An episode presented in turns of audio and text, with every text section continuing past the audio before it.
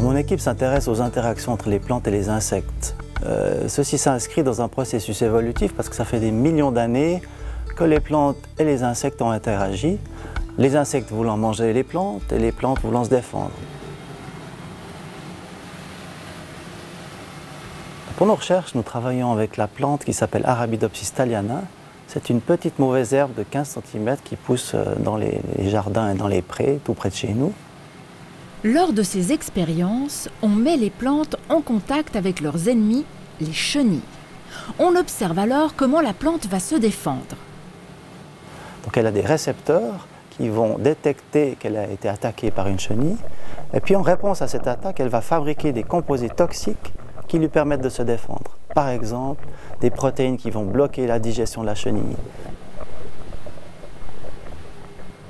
Puis elle va faire quelque chose qui est assez sophistiqué, c'est qu'elle va fabriquer des composés chimiques volatiles qui vont partir dans l'atmosphère et qui vont aller alerter des ennemis des chenilles. Les petites guêpes vont sentir qu'une plante est attaquée et vont se diriger vers cette plante pour, comme ça, pondre leurs œufs dans les chenilles.